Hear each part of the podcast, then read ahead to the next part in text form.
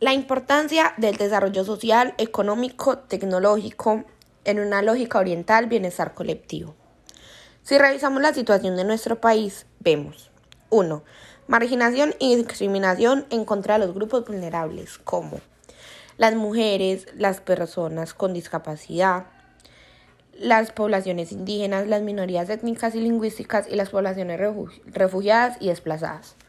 2 Personas en extremo grado de pobreza. 3. Las desigualdades sociales que hacen que aún haya muchas personas que no tienen acceso a los recursos tecnológicos.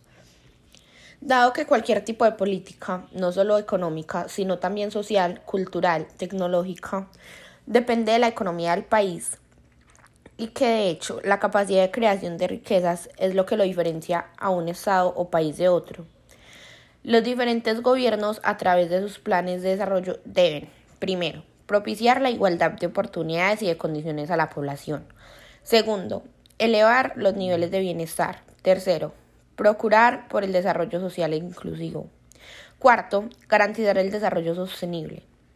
Quinto, buscar el desarrollo económico. Y sexto, propiciar el desarrollo tecnológico.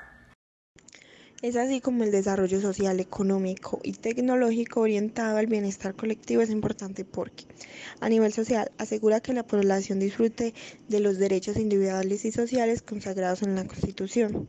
También asegura el cumplimiento de un desarrollo sostenible garantizado a la subsistencia de recursos naturales fundamentales para la continuidad de la vida, agua, bosques, etc. Eh, a nivel económico, permite el aumento de la producción y prohibida de las defensas ramas de economía y sectores productivos, aumenta el ingreso real de per cápita y mejora la calidad y la calificación del recurso humano.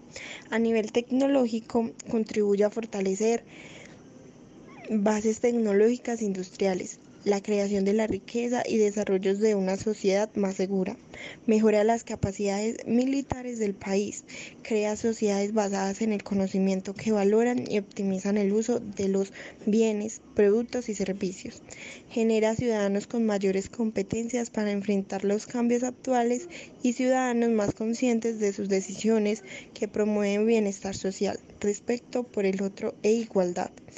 Eh, este, debido a la tecnología e innovación, muestra niveles de vida mejorados para las necesidades de satisfacer con mayor facilidad.